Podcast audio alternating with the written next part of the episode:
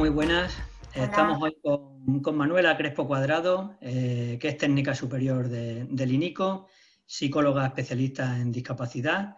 Eh, forma parte de diferentes grupos de trabajo en el INICO, como el de calidad de vida, de vida, apoyos y autodeterminación, el de autismo y discapacidades severas o el de demografía y discapacidad. Y además tiene numerosas, numerosas publicaciones eh, que os dejamos en un enlace que podéis ver en esta presentación y lo pondremos también en las notas eh, del programa. Así que le damos la bienvenida. Eh, Manoli, al formar parte del INICO, es una súper técnico en, todas estas cuestiones.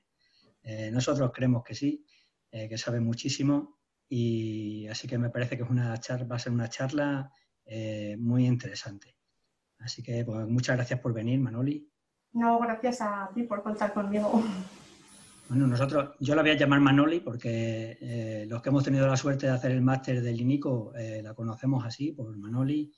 Y creo, que, creo, que, todos los que lo hemos hecho tenemos un recuerdo muy agradable y muy cercano de, Manoli, que es una persona que siempre está ahí echándonos una mano. Gracias. Agradecimiento también. Así que pues nada, vamos a empezar. Antes voy a hacer una pequeña cuñita de publicidad agradeciendo a nuestro patrocinador, que es el que nos permite tener los podcasts alojados en un hosting, eh, que es albergueviaplata.com, eh, que a todas las personas que sean de asociaciones y nos estén escuchando, eh, sería muy recomendable que, lo visitasen porque es el primer albergue en España gestionado por personas con discapacidad y, está muy bien para llevar grupos, por ejemplo, los grupos de respiro familiar. Así que, pues nada, albergueviaplata.com. Muchísimas, muchísimas gracias. Y vamos a empezar nuestra entrevista con Manoli. Eh, y en primer lugar, la primera pregunta obligada sería esa. ¿Qué es la calidad de vida, Manoli? Pues sí, desde luego que es la, pregunta obligada, ¿no? Eh, bueno, todos sabemos que todas las personas, los profesionales que trabajamos en el ámbito de la, de la discapacidad, concretamente de las discapacidades intelectuales y del desarrollo, que las organizaciones están ahora mismo inmersas en, todo un proceso de cambio, un, proceso importante eh, de cambio a nivel organizacional.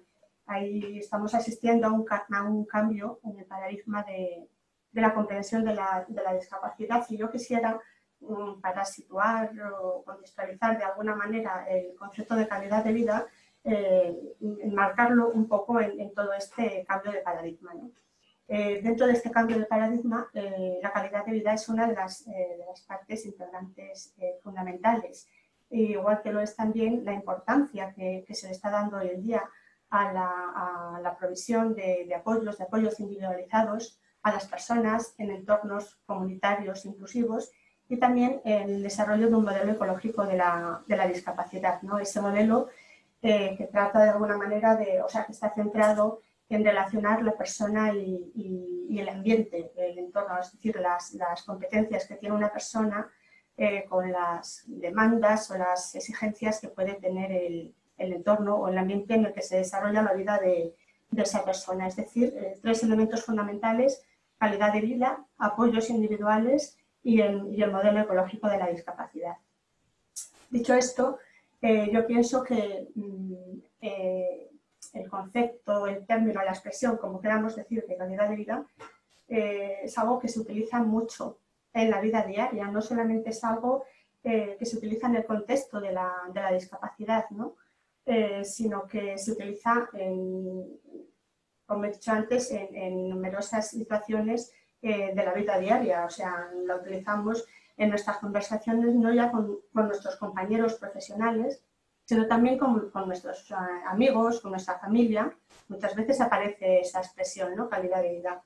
Y, yo pienso que de alguna manera, eh, a ver, como el concepto, el término calidad de vida, desde mi punto de vista, a veces eh, se ha utilizado mm, demasiado, se ha abusado de este término y se le ha dado un mal uso. No, no me refiero al ámbito de la discapacidad en concreto, me refiero, por ejemplo, estoy pensando eh, los políticos en sus campañas, tantas que hemos venido teniendo estos años, ¿no? Eh, este año que diga, que, que la han utilizado en numerosas, en numerosas ocasiones esa expresión. Y también los, los profesionales de la publicidad y del marketing muchas veces relacionan sus productos eh, con esta expresión también, ¿no? Para mostrarnos las bondades que tienen para, para venderlo. Yo creo que en ese sentido sí que se ha usado un poco de, la, eh, de este término. Pero también pienso que afortunadamente la investigación eh, ha llevado poco a poco, eso sí, poquito a poco, a que se le dé una perspectiva eh, con un valor mucho más personal a este concepto de calidad de vida. Y sobre todo gracias a la presencia de, los indicadores, de los indicadores que tiene que van a resultar tan, tan útiles eh, para poder evaluar luego los, resultados personales a los que supongo que hay referencia más, más adelante.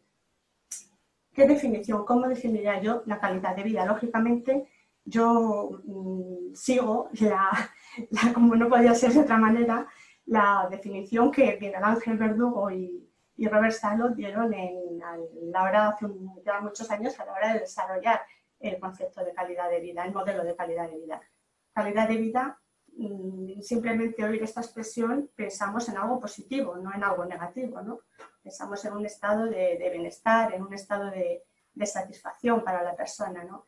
Entonces, eh, la definición que yo sigo es que eso, es calidad de vida, es un estado deseado de bienestar personal eh, que está compuesto mm, de una serie de, dimensiones, concretamente ocho dimensiones, que son muy relevantes para la persona y de sus correspondientes indicadores. Estas, eh, estas dimensiones están influenciadas eh, tanto por aspectos eh, ambientales, por factores ambientales, como por factores eh, personales y de alguna manera reflejan los aspectos positivos y las experiencias positivas en la vida de, una persona, a la vez que, mm, abarcan las múltiples facetas digamos, en las que se desarrolla la vida de una persona, tanto las que hacen referencia a las necesidades más básicas, como puede ser todo aquello relacionado con, con la salud, con, con la vivienda, eh, con la alimentación, con el vestido, por ejemplo, como otras ya eh, que enriquecen más y dan más valor a la vida de una persona, como esto lo que tiene que ver eh, con la participación social, con el ocio o con el propio bienestar de, de una persona. Este modelo de calidad de vida, con sus dimensiones, ha sido ratificado por, eh, por, numerosas investigaciones que se han llevado a cabo en, también en, los últimos años. Y las dimensiones, bueno, yo creo que son conocidas por, por todos o casi todos, pero bueno, para refrescarlas un poco, pues son eh, bienestar material, eh, bienestar físico, bienestar emocional, desarrollo personal, derechos, autodeterminación, relaciones interpersonales e inclusión social. Estas dimensiones eh, son dimensiones que son iguales para todas las personas, independientemente de que luego cada uno eh, le demos una importancia o un valor mm, diferente al que le pueden dar otras, otras personas. Y no solamente son iguales para todas las personas, sino que son importantes para todas las personas. Eh, lógicamente, con las variaciones que puede haber en función del género, de la edad, eh, de la cultura en la que uno viva o incluso del nivel funcional que tenga una persona. En este sentido, eh, cuando se evalúa la, calidad de vida, eh, hay que tener en cuenta también que, todos los, indicadores con los que, se van a utilizar para evaluar esta calidad de vida son muy sensibles al contexto, a la cultura en la que se van, en la que se van a aplicar. Y yo diría mm, también algo que a mí me parece fundamental, que es que no solamente estas dimensiones eh, mm, son iguales para todas las personas o son igualmente importantes también para todas las personas, sino mm, que no se excluye a nadie, no se debe de excluir al menos a nadie eh, por razón de su deterioro cognitivo. Es decir, em, la calidad de vida eh, se compone de los mismos factores para todas las personas, independientemente de que las personas tengan discapacidad o no la tengan, independientemente de que presenten, yo que sé, dificultades de aprendizaje, De que tengan alguna enfermedad o algún otro aspecto o peculiaridad que le haga diferente de, de, la población, no quiero decir de la población normal, de la población general, digamos, ¿no? Es decir, repito, que no se debe de excluir a nadie por razón de, de, que tenga algún tipo de deterioro cognitivo. La calidad de vida, por supuesto, también se puede mejorar la mejoramos gracias a estos apoyos, apoyos individuales, los que me, me referiré, siempre me refiero mucho, y también a todas las oportunidades de crecimiento eh, que le vamos proporcionando a las personas. Y finalmente también decir em, eh, que de alguna manera es una noción sensibilizadora porque pretende hacernos eh, reflexionar o profundizar un poco en lo que cada uno, cada uno de nosotros mm, consideramos que es la calidad de vida. Es decir, cada persona tiene su propio punto de vista acerca de lo que es la calidad de vida para, para él o para ella, ¿no? En función de sus intereses, de sus necesidades, eh, de los logros que tenga, de sus deseos. No olvidemos que la calidad de vida es el marco de referencia para la planificación centrada en la persona, que es lo que nos ha llevado mm, a situar a la persona en el centro de todo, de todo el proceso, de todo el proceso de, trabajo con las personas con, con discapacidad. Y luego también la calidad de vida tiene un, impacto importante y muy fuerte, no solamente en, lo que es la, investigación, sino en todo el, desarrollo de, prácticas y políticas de prestación y apoyos eh, y servicios a las personas con, discapacidades intelectuales y, del desarrollo. De hecho, es la guía que orienta el desarrollo de muchas de estas prácticas y políticas de servicios. Pues muy bien, Manoli. Eh, la siguiente pregunta que, tenía preparada era por qué es importante eh, la calidad de vida en relación con las personas con discapacidad intelectual. Y la verdad es que parte de la, respuesta de la pregunta anterior eh, se ha contestado, pero no sé si quieres decirnos alguna cosa más en relación concreta. Sí, yo creo que aparte, bueno, aparte de todo lo que he dicho antes, que evidentemente es que todas las preguntas que me puedas hacer de alguna manera pueden estar eh, están relacionadas. ¿no? Yo creo que el valor que tiene el, concepto también es que integra eh, los últimos avances que se están produciendo, que se van produciendo en todo este cambio de paradigma de la, comprensión de la discapacidad y que, mm, y que tiene el valor de ser un marco de referencia. Antes he dicho es el marco de referencia para la planificación centrada en la persona, pero no vais allá, voy más allá. Es el marco de referencia mm, para poder de definir las prácticas de los, de los profesionales y también el, el, rol de las organizaciones que trabajan con las, eh, con las personas con discapacidad. He dicho antes el impacto significativo que tiene en el, en el, desarrollo de políticas y prácticas, no solamente en la investigación, pero esto además se da en todas las áreas. O sea, mm, creo que la calidad de vida también es importante porque eh, abarca, digamos que todas las áreas, todas las esferas de la vida de, de una persona, ¿no? No solamente la, educación, eh, también la educación especial, la salud, no solo la física, sino también la mental, eh, yo qué sé, el envejecimiento, el ocio, las organizaciones, los servicios sociales. Entonces yo creo que este es también, eh, aquí está también el, valor que, puede tener la, calidad de vida. Y a tu juicio, Manoli, ¿qué, consideras que, un profesional o un estudiante que está haciendo algún que está haciendo eh, estudios sobre que tengan que ver con lo social o con la discapacidad intelectual, ¿qué consideras que deberían conocer eh, respecto a la calidad de vida? Bueno, eh, yo creo que hay algo muy importante que hay que tener siempre en cuenta, que es que cuando hablamos de calidad de vida, y en esto sí que quiero insistir porque yo creo que, que por aquí tienen que ir otras cosas, cuando hablamos de calidad de vida hablamos de resultados personales, ¿no?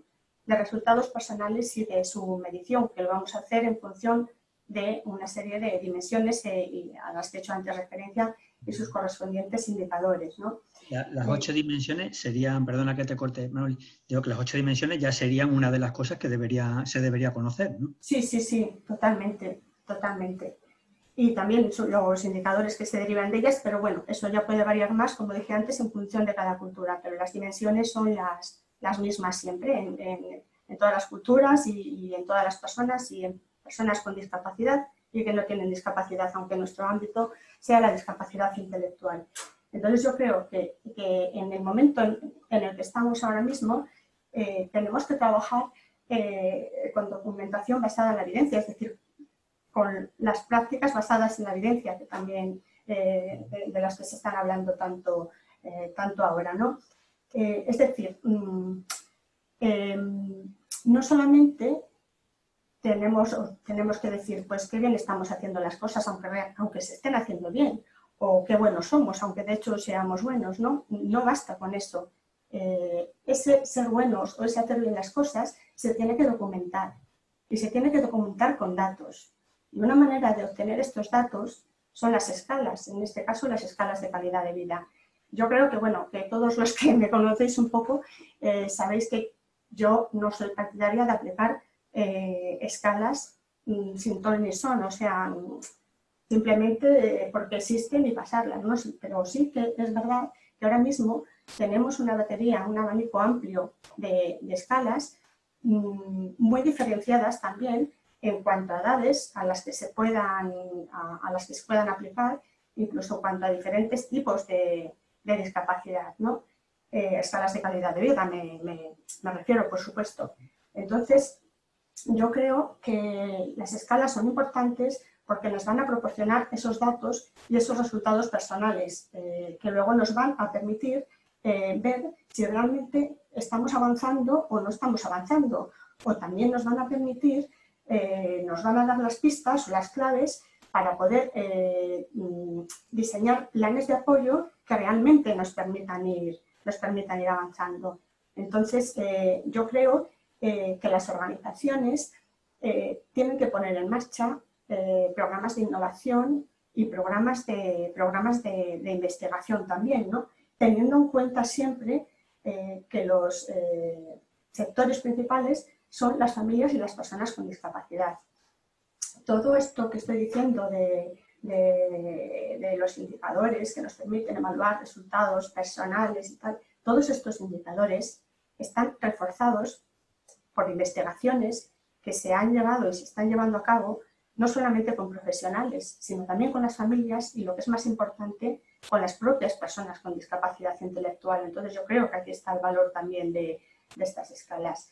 Pienso que es muy, muy importante la colaboración que se pueda mantener o que se pueda estrechar entre las organizaciones y la universidad, que de hecho durante muchos años se ha venido haciendo ya en países anglosajones que siempre van un poquito más por delante de, nosotros, ¿no? Pero aquí en España también está haciendo el INICO, que es el instituto al que yo pertenezco, eh, lleva muchísimos años colaborando con, plena inclusión, con, vuestra entidad, ¿no? O sea, colaborando con convenios hechos no solamente a nivel de docencia, sino a nivel de investigación. Y yo creo que esto es fundamental porque mm, la universidad puede, puede proponer o puede disponer eh, puede proporcionar, mejor dicho, eh, una revisión actualizada, puede proporcionar modelos más o menos sistemáticos, puede proporcionar procedimientos, herramientas, pero todo esto no vale si no hay unos objetivos bien definidos. Es decir, todo esto tiene que estar consensuado con unos objetivos bien definidos, que es lo que tiene que dar también la, organización. Yo creo que esta es la manera de ir, avanzando, ¿no? O sea, esta unión, digamos, entre entre la teoría y, la práctica.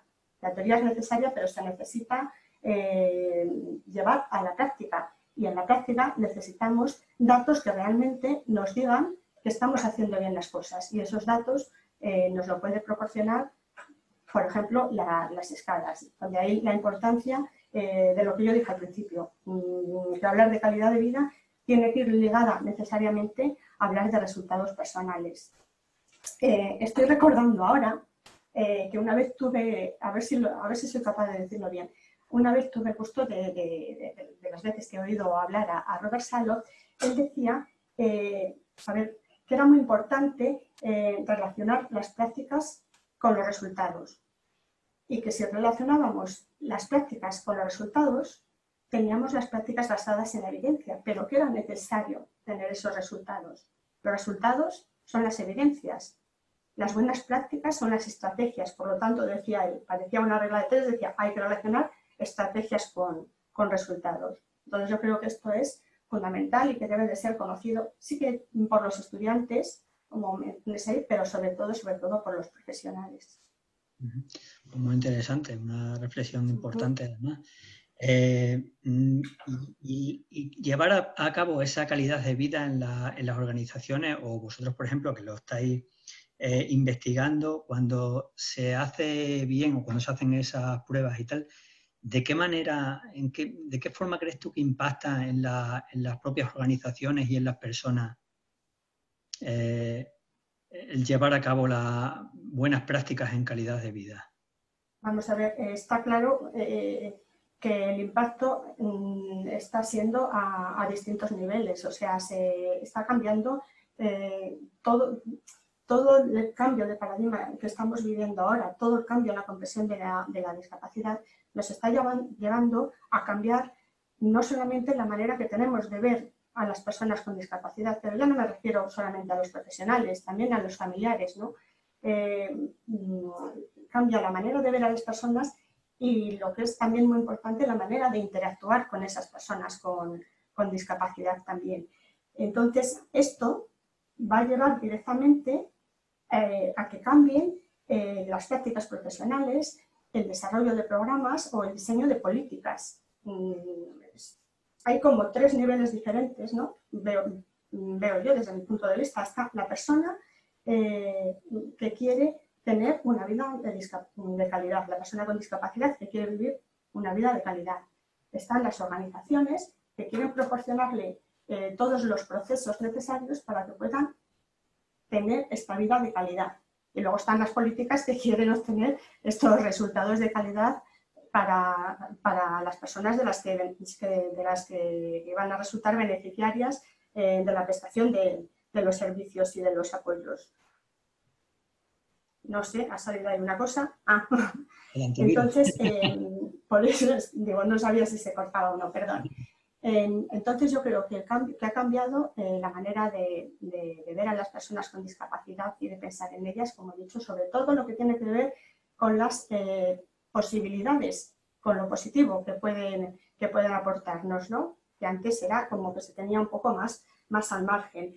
Eh, cambia nuestro modo de pensar en el sentido de que ahora eh, la persona, digamos, que es el centro de todo el proceso. Desde luego, teniendo en cuenta unos factores eh, ambientales o, que pueden influir en, su, nivel de, funcionamiento como, como, persona. Y luego están empezando a utilizarse cada vez más términos como capacitación, como igualdad, como apoyos, como inclusión, que yo creo que son también un reflejo de que realmente las cosas están, de que las cosas están cambiando. Entonces yo creo que, el cambio se da a todas las, esferas, incluido también la propia persona con discapacidad, que al cambiar la, percepción que tenemos de ellas, ella misma tiene una imagen y una autoestima eh, mucho más alta y mucho más elevada y se siente eh, partícipe de todo el proceso y una persona más cuyas opiniones están siendo tenidas en cuenta. Pues que es verdad que además eh, hablas un poco del cambio de paradigma y tal, y, yo creo que llevamos años con cambios de paradigma. Es decir, que es verdad que sí que vamos evolucionando, se va evolucionando mucho, ¿no? Porque siempre hay un cambio constante, ¿no? Poquito a poco se van dando pasos pequeñitos, pero poco a poco yo creo que sí. Sí, sí, parece que siempre estamos en cambio por eso, que siempre va habiendo como una, como una evolución. ¿no? Y también muy importante, por ejemplo, lo que has dicho de las familias, ¿no? También ese cambio de perspectiva, que el trabajo que se está empezando a hacer con la familia, que ya se empieza, se empieza a notar, ¿no? Y, en estos cambios, eh, Manoli, ¿hacia dónde crees que, va la calidad de vida en el, en el, 2020 o en un futuro a corto plazo? Eh, no sé si en el INICO, por ejemplo, con Miguel Ángel y tal, estáis investigando nuevas vías o no sé un poco hacia dónde va la calidad de vida. Sí, yo creo un poco, nosotros en el INICO pues ya llevamos más de 20 años trabajando este tema de, calidad de vida, lógicamente en estos años también ha habido una, evolución en el sentido de, bueno, hay momentos en los que se han hecho eh, más necesarios o que se ha visto la necesidad de ir eh, trabajando sobre la calidad de vida en otros contextos distintos al que, al que empezamos, ¿no? Em, he empezado diciendo que estamos en un momento de cambio, de cambio muy, muy importante. Y en este momento de cambio muy importante, como ya he dicho, o sea, no podemos dejar de pensar en que, lo importante son las, las personas, las personas con discapacidad y su calidad de vida. Y en eso tenemos que centrar desde luego nuestro trabajo. Este digamos que es el, hilo conductor, pero es el tiempo de la persona y de mejorar la calidad de vida de la, persona. Eh, por supuesto, esto eh, da lugar a, nuevas prácticas y nuevas, eh, y nuevas políticas de cambio o de, o de trabajo. ¿no? las competencias profesionales han, ido evolucionando también, pero lo fundamental, desde mi punto de vista también, es mm, que primero tiene que cambiar son las organizaciones, es decir, la gestión de las organizaciones para que realmente esas competencias profesionales eh, puedan cambiar. Las familias tienen más ambición hoy día que antes. Las personas con discapacidad tienen otro papel, juegan un papel diferente, mucho más activo, como hemos visto antes. Y, los profesionales también hemos, hemos cambiado en, nuestro papel, porque somos uno más, no somos ya el, el primero ni el que tiene la voz cantante, por decirlo así en términos coloquiales, ¿no? Somos un miembro más de, ese equipo, digamos. Entonces, eh, es muy importante eh, que cambie la gestión de las organizaciones para que realmente todo lo demás pueda mejorar.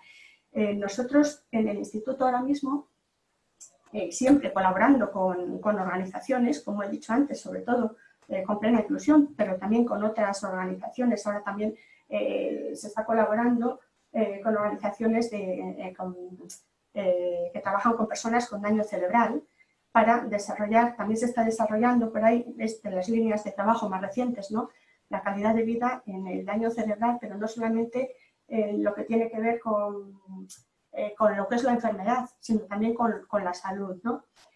también se están llevando a cabo muchas investigaciones por la línea, como no podría ser de otra manera, de los derechos de las personas con, con discapacidad eh, en el envejecimiento también se está trabajando mucho actualmente y otra línea en la que se está trabajando es las viviendas, lo que es la, vida independiente. Todo esto siempre contando con la colaboración de, organizaciones y luego, claro, también es muy importante, ya no nos olvidemos, la colaboración de la administración y el apoyo de la administración porque sin su apoyo, o sea, son los que proporcionan recursos y entonces sin su apoyo pues tampoco podemos hacer todo lo que queremos. Eso también es algo a, tener en cuenta. Pero fundamentalmente en el instituto ahora mismo se están yendo por estas líneas, sin dejar las líneas generales de educación y tal, pero daño cerebral, envejecimiento, derechos y, vida independiente. También las nuevas tecnologías, que se me olvidaba, se está trabajando también mucho ahora en temas de accesibilidad cognitiva. Sí, eh, aquí en Extremadura se ha hecho eh, también la OACE, que es una oficina de accesibilidad cognitiva, que está tomando mucha relevancia, mucha importancia la accesibilidad cognitiva en, todo el entorno y en nuestras asociaciones. Sí, el otro día aquí también se ha presentado, por ejemplo, una, eh, la, la, adaptación a lectura fácil de una novela. Yo creo que también, bueno, también de alguna manera está, bueno, también ha participado el, el INICO en, eso. Bueno, pues todos son pasitos que se van dando, como he dicho antes. Pequeños pasos, poco a poco, pero lo importante es seguir adelante. Cierto. Pues nada, Manoli, y alguien que esté escuchando la entrevista, eh, si quiere profundizar más en el tema de calidad de vida, que seguro que le ha parecido muy interesante, eh, porque además yo creo que es casi el pilar ¿no? de, en la discapacidad intelectual ahora mismo. Si quisiera profundizar eh, sobre calidad de vida en personas con discapacidad intelectual y o del desarrollo, ¿qué recursos les recomendaría o qué, crees que sería interesante que conociesen? Bueno, te vas a reír, pero claro, yo no puedo dejar de recomendar el máster, por supuesto, ¿no? Vamos, yo creo que sí, que bueno, fuera de, bromas, tú a lo mejor te lo has hecho, puedes decir más que yo, pero yo creo que el, máster es un buen punto de partida, tanto para, estudiantes como para, para, profesionales, ¿no? Porque, no sé, bueno, por la visión general un poco que, proporciona, tratando de, bueno, de formar a, los profesionales en las actitudes, las habilidades que pueden ser necesarias para, trabajar en este, en este ámbito, ¿no? Y entonces yo es algo que recomiendo. Y yo también. Pero vamos, al 100% que voy a decir no. pero aquí tendrías tú más que decir que yo. Y luego, bueno, están, bueno, pues los libros de, cabecera, ¿no? Por supuesto, el libro del modelo de, a ver si los tengo por aquí para, para enseñarlos. a ver. Por supuesto, el libro de, calidad de vida de Miguel Ángel y de, y de Asalo, de, Miguel Ángel y de Robert Asalo.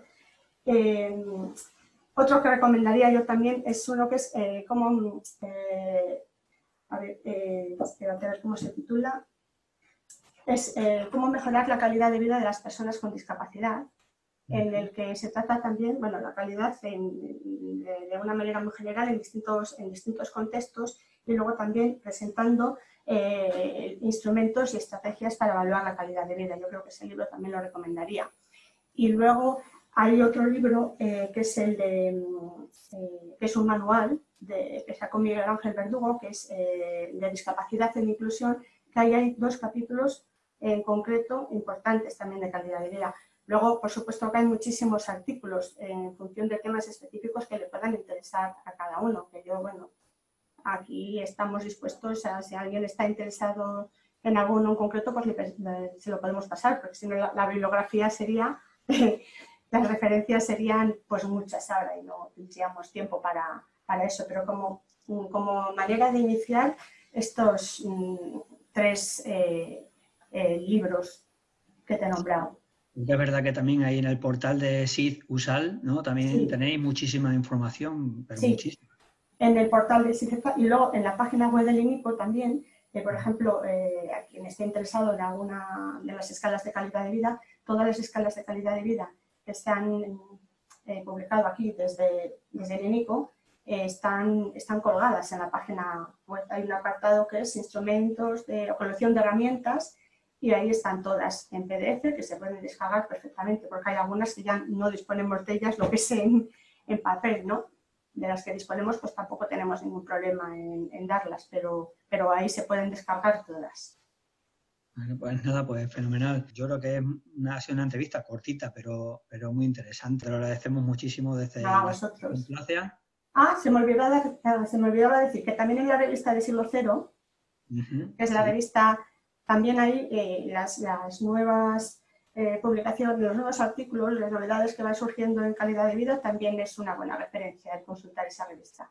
Sí, yo creo que a nivel científico casi la más importante. La capacidad intelectual de la que mañana celebramos los 50 años. Todo se ha dicho. Lo dicho, que muchísimas gracias. Gracias. Y hasta otro día. Vale. Hasta luego.